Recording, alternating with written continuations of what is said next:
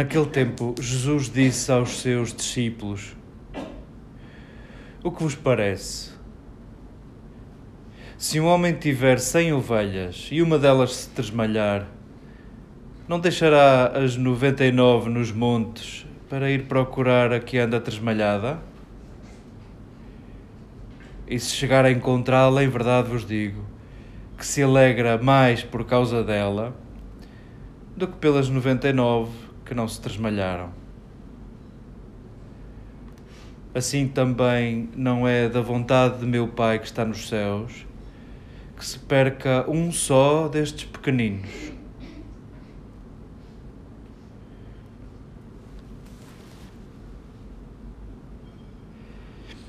Queridas irmãs, queridas amigas, se é verdade que a Escritura mais do que poderes de adivinhação que, porventura, numa leitura mais desatenta, parece que encerram. O grande poder destas palavras que nos ajudam a chegar à palavra, que é Jesus, o grande poder destas palavras é talvez o poder de sugestão, de sugestão, de despertar, de piscar o olho. E se é verdade que o grande poder de sugestão está em todas as palavras que constituem os livros da, da Escritura, este parágrafo em particular queremos, queremos deixá-lo cru, queremos deixá-lo com o seu poder de sugestão. O mesmo é dizer, não não conseguimos encerrar estas palavras deste parágrafo e todas as palavras da Escritura numa interpretação, numa única interpretação. Se assim fosse, não havia poder sugestivo, havia poder descritivo, havia o poder de um código. E não é esse o poder da Escritura. É o poder da sugestão e que com a tua história, com a tua consciência, com a tua disponibilidade, possibilita-te um encontro. Possibilita-te um encontro com aquele que te criou, com aquele que te ama, com aquele que não desiste de ti. E isto é importante também para saborearmos este parágrafo, que tem mil interpretações. Esta possibilidade de encontro. Há dois pormenores que nós não queremos que nos passem ao lado, apesar de não conseguirmos tirar conclusão nenhuma, têm poder de sugestão. Queremos perguntar-nos quem são estes pequeninos e que casa é esta? Nós, no capítulo anterior, Jesus diz-nos o texto de Mateus, arruma na narrativa a transfiguração e depois da transfiguração há um regresso a casa.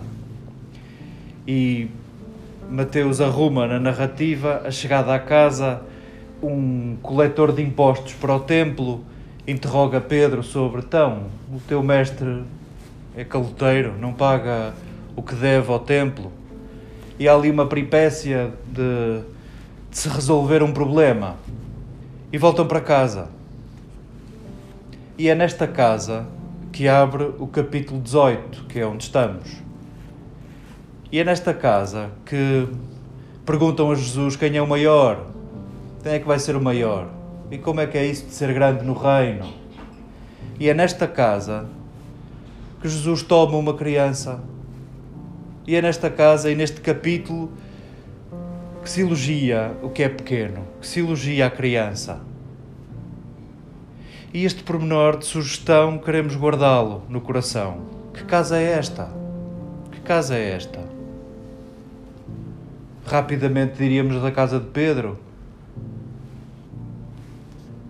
Nunca tínhamos ouvido falar dos filhos de Pedro. Que crianças são estas? Órfãos? Filhos dos discípulos? E se assim for, que grande comunidade esta? a verdade é que não há uma palavra para descrevermos a casa de Jesus. E ele que se orgulhou de dizer que não tinha sequer uma pedra onde deitar a cabeça. Não sabemos nada sobre a casa de Jesus. E, no entanto, a vida toda gastámo-la para construir a casa de Jesus, sem saber como ela foi. Casa é esta? E que bom Jesus não a ter descrito para ter o poder de sugestão ao longo dos séculos, para que busquemos uma casa, para que construamos uma casa com este poder de sugestão e não de descrição. Queremos é uma casa onde caibam grandes e pequenos, onde caibam todos. E possa este detalhe omisso na escritura ter este grande poder de sugestão e fazer connosco alguma coisa, fazer caminho. E é no elogio ao que é pequeno que, é, que nos é servida esta história, esta coisa bizarra, que começa com um segundo detalhe que eu gostava que ficasse a ecoar no nosso coração, que é a pergunta de Jesus: O que é que te parece? O que é que te parece? Há cinco minutos atrás tinha perguntado a Pedro também o que é que lhe parecia isso de pagar impostos ao templo. O que é que te parece? O que é que te parece sobre isso de sermos os maiores, de ser o maior no reino? O que é que te parece? Possa esta pergunta também continuar viva e não e não se perder no meio da história e das conclusões mais ou menos moralistas que tiramos sobre esta história. Ainda bem que vocês trabalham com crianças, já trabalharam, têm criancinhas mesmo aqui ao lado, conhecem muito bem o gênio infantil e que bom que já não são de leitores desatentos. Quando Jesus elogia as crianças, nós conhecemos o lado tirano das crianças umas com as outras. Nós conhecemos lados tão pouco virtuosos das crianças. Será isso que Jesus está a elogiar? Ou será Jesus tão ingênuo que fala de crianças que não existem? Talvez o que seja característico de todas as crianças, as que são mais ou menos tiranas, as que fazem mais ou menos bullying, as mais ou menos birrentas, o que é característico das crianças é não saberem. É não saberem, não saberem tudo e saberem muito pouco. E o que é característico das crianças é irem aprendendo, seja por razão de comodismo ou sobrevivência, seja por gosto pessoal, seja por mil fatores, a criança explora e aprende na medida das suas capacidades. Explora e aprende. E é nesse contexto de elogio de quem explora e aprende que Jesus serve esta história. Quem é que é essa ovelha? Quem é que são as 99? A verdade é que as instituições tendem a ser um depósito de seguranças e isso não é bom nem é mau, é assim e talvez seja desejável. A tradição cristã, por exemplo, acumula eh, seguranças, acumula conclusões a que chegou de muitas reflexões ao longo dos tempos. Porém, também queremos dizer uns aos outros que aquilo que foi aprendido há séculos atrás, se não voltar a ser aprendido, é uma grande infidelidade nossa. Vivermos à custa de soluções passadas que foram sofridamente concluídas, que foram processos sofridos para se chegarem a essas conclusões ficarmos nós agora comodamente a apresentar soluções antigas para problemas novos é desajustado. É desajustado e é de grande infidelidade. E se quisermos ver naquelas 99 a segurança da instituição, talvez olhemos para aquela que se perde como aquela que explora e aprende, como a criança. E Jesus diz neste capítulo 18 e nesta casa estranha: se não vos tornardes assim, não entrais no reino dos céus. se não explorardes e se não aprenderdes, não vão entrar no reino dos céus. Eu talvez diria que isto não é para nos meter medo, nem para nos deprimir, nem para ficarmos tristes. É para contribuir para o nosso discernimento pessoal e comunitário. É para fazer connosco o caminho de advento. É para nascermos de novo. É para celebrarmos Páscoa. Que é que fazemos nós com as nossas certezas? O que é que fazemos nós com as nossas seguranças, com as nossas conclusões? Vamos ficando, vamos ficando. E diz-nos Jesus que Deus se alegra com aquela que foi encontrada. E para ser encontrada, saiu da rota, foi explorar.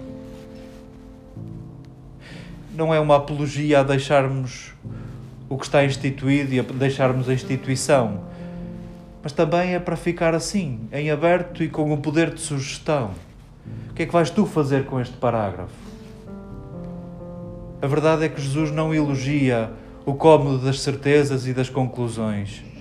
Elogia, sim, os processos de busca, de quem explora, de quem quer aprender. E é aí que se dá o verdadeiro encontro. As outras 99 estão por ali. O grande encontro e a alegria do grande encontro Jesus reserva para aquela que foi explorar e foi aprender possa, possa isto fazer connosco alguma coisa. Possa este texto também devolver-nos a certeza de que Deus se manifesta nos pequeninos, nos mais pequenos, seja os da literalidade, seja os da metáfora. Possamos nós também ensaiar caminhos novos, onde nos encontramos com pequenos, pequenos como nós, frágeis como nós e possa a nossa decisão no coração de endireitarmos caminhos, arrasarmos colinas, enchermos vales, tornarmos os caminhos transitáveis, o mesmo é dizer, sermos nós também acesso a encontro com Deus, com os nossos gestos, com as nossas palavras, com as nossas presenças, com as nossas escolhas, possamos assim viver o advento da nossa vida inteira viver a antecipação do grande encontro que já se deu e que estamos ansiosos por voltar a acontecer quando virmos Deus face a face.